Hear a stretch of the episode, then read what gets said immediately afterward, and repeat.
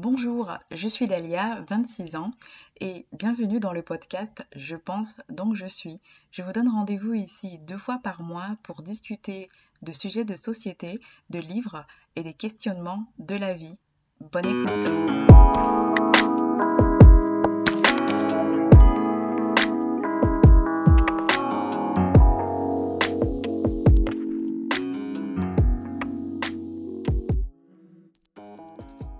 Le sujet du jour est qu'est-ce qu'une femme? Dans cet épisode, j'aborderai la question de l'identité d'une femme. Que se cache-t-il derrière cette définition? Depuis toute petite, j'ai toujours compris qu'une femme se différenciait d'un homme par sa poitrine, peu importe la taille, ses parties intimes, sa capacité à mettre au monde et accomplir des travaux domestiques comme le ménage et la cuisine. Je viens d'une culture où une femme devient vraiment une femme lorsqu'elle se marie et fait des enfants. Vous pouvez avoir la plus belle carrière, si ces deux conditions ne sont pas réunies, vous serez jugé sur votre condition de femme. En arrivant en France, j'ai compris que le même, le même principe s'appliquait avec plus ou moins de différences. Par exemple, j'avais une amie au lycée qui voulait absolument avoir un enfant avant 23 ans.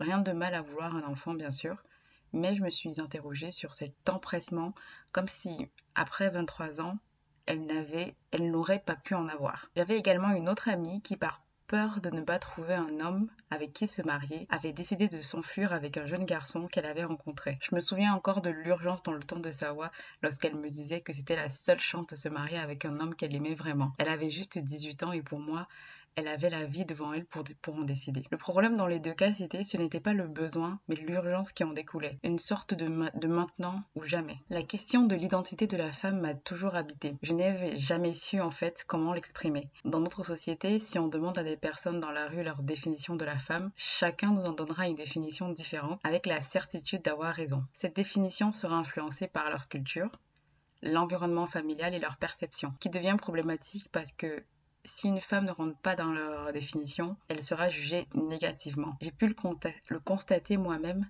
parce que j'ai grandi avec plusieurs dogmes sur l'identité et le comportement qu'une femme normale devrait avoir, qui m'a poussé aussi malheureusement à juger d'autres femmes parce qu'elles ne rentraient pas dans ces cases. Après de nombreuses réflexions sur le sujet, après avoir lu des livres comme Tant que je serai noire de Maya Angelou, d'avoir regardé des reportages et des séries comme Little Fire Everywhere que je recommande vivement avec euh, Olivia, Olivia Pope, non, avec, euh, avec Kelly Washington, euh, Kerry Washington et Reese Witherspoon. Et écouter des podcasts comme, le comme un podcast à soi d'Arte, j'ai fini par comprendre que définir l'identité d'une femme ne doit pas être quelque chose d'universel.